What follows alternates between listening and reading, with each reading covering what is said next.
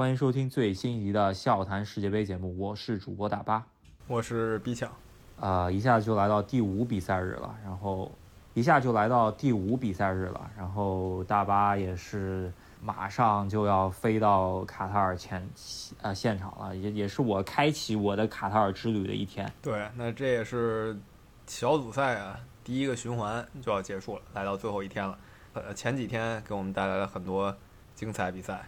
那第五个比赛日会有什么比赛呢？简单说一下。那第一场是相对无聊的，大家可以利用这个时间把晚饭好好吃了，然后顺便看两眼球吧。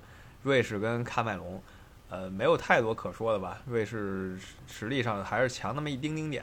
不管是中前场还是后场吧，就瑞士都还是比较均衡的这么一个球队。呃，谁打他都挺费劲儿，然后他打谁也没有特别呃，就是说。能砍瓜切菜的是吧？那我觉得喀麦隆这一次的这个阵容确实是比较弱的，这这个上海申花上将那个 巴索科也也被招入阵中了，穿十一号，看上去这个号码是要踢首发的是吧？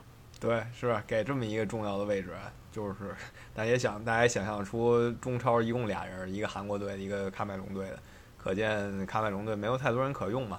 呃小小看好瑞士小胜吧，我觉得这也是一个比较普遍的观点。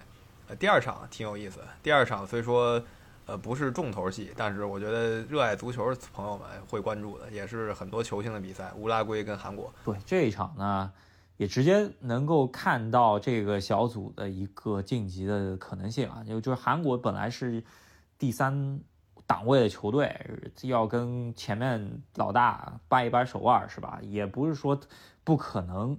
因为，但是乌拉圭呢，这次其实还是老中青三代都在的，所以说我觉得，呃，韩国能不能在乌拉圭上啃下一分，会对他们的晋级的可能性啊，会有左右的成分，是吧？对，我觉得也是。其实韩国，我客观说是我甚至觉得是历史最强的一代韩国队了，几乎是这个程度了，非常厉害，前后都有。大牌坐镇，但是乌拉圭呢，整体实力就是比韩国强，所以还是小小看好乌拉圭一下。我也是看好乌拉圭，最终是能够拿下韩国。这个我觉得是呃，有可能的，韩国会在加纳身上和最后会啃一下葡萄牙。我觉得是这么一个看法。哎，我也同意。那既然说到加纳和葡萄牙了，千呼万唤使出来的另一个五次世界杯巨星啊，C 罗领衔的葡萄牙，在。半夜对阵加纳，这是一个比较强弱分明的比赛吧？我觉得从局面上来说，所有人应该认为葡萄牙可以完胜。啊，有一些花边我们可以提一下，就是 C 罗跟曼联解约这事儿。呃，我们还没聊呢。这件事儿是在周二发生的，就是梅西败给沙特以后啊，就几个小时以后，曼联官方说了，直接把 C 罗给解约了。呃，我说难听了。解约这种事儿一般只发生在小将或者重伤队员身上，我没有发生在巨星身上过。对，但据说啊，就是 C 罗也是放弃了跟曼联的合同剩下的所有钱，据说有一千六百万英镑。呃，不能说他高风亮节吧，只能说他这钱如果真要要的话也挺麻烦，因为他自己违约在先，是吧？就是我一直认为团队应该在先，也就是说，当 C 罗跟曼联掰了以后呢？我即使是个利物浦球迷，我都会更向着曼联一点，因为我觉得球队肯定是更重要的。没有任何一个个人能高于球队。你又不是打网球，你又不是打斯诺克，是吧？如果你是个人运动，你还可以这么说。但你是个足球嘛，你一定要以团队为先，不管你是谁。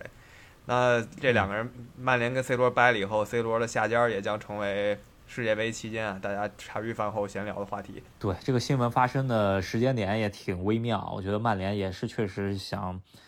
呃，怎么说？不想让 C 罗特别舒服的 过这个世界杯的，就是第一场比赛前吧，是吧？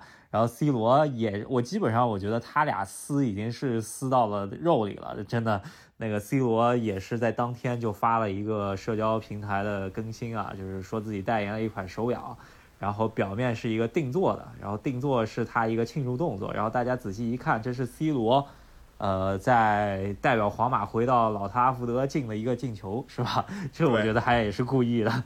对，真的，他给这个就是这个图案嘛一个大大特写，然后居然是这么一个图，我觉得挺挺逗的。就是曼联呃想恶心他，他也想恶心曼联，这事儿挺挺挺雷人的吧？我不得不说，我还是觉得 C 罗成功嘛，呃，绝对是始于曼联的。当时阿森纳也看上他了。如果他去了阿森纳呢，我不觉得他会成为一个历史级球星，他可能会成为一个伟大的球员，像范佩西这样，可能就就就已经很不错了。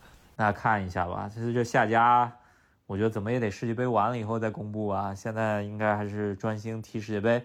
讲了这么多，加纳好像被我们遗忘了，是吧？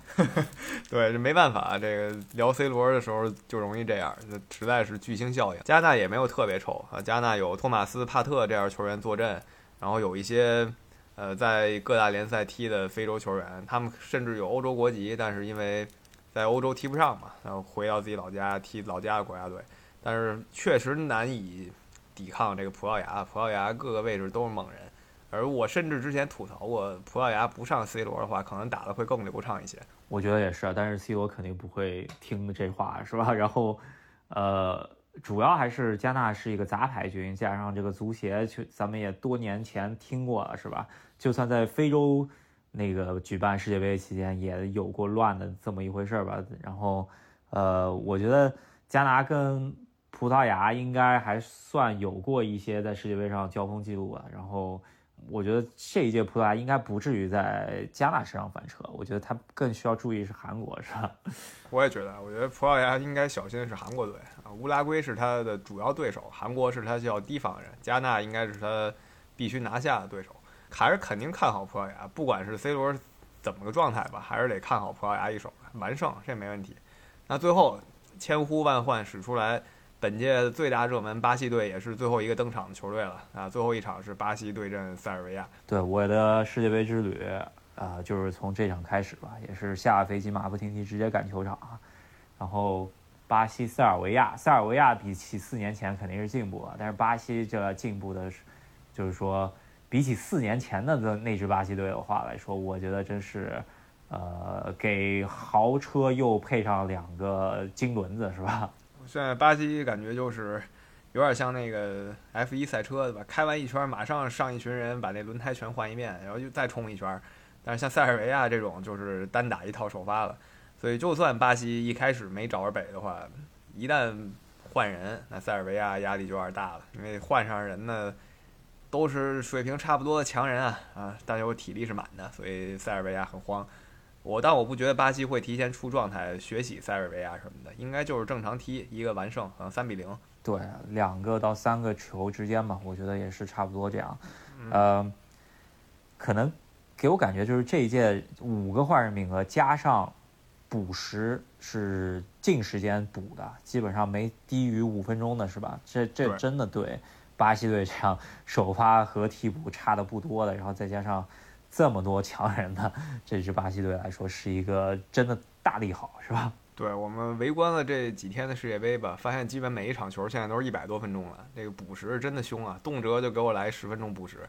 那那种单靠一套首发的队啊，就怕这种事儿，是吧？有的时候人家就想磨这时间呢，现在你不让我磨了，我这球老累的。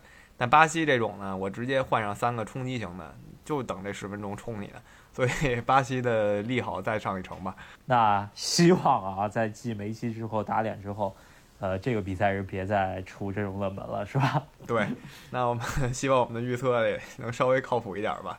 那这期就跟大家聊到这儿。喜欢我们节目的朋友，别忘了在喜马拉雅和微信公众号上支持一下我们，关注赫斯基大帝。对，想加我们的世界杯群的朋友们，可以通过微信公众号回复任何消息，微信添加以及。啊，直接给我们你们的微信号，在喜马拉雅私信里面，我们也可以添加，然后把你们加到群里面。那我们下期再见。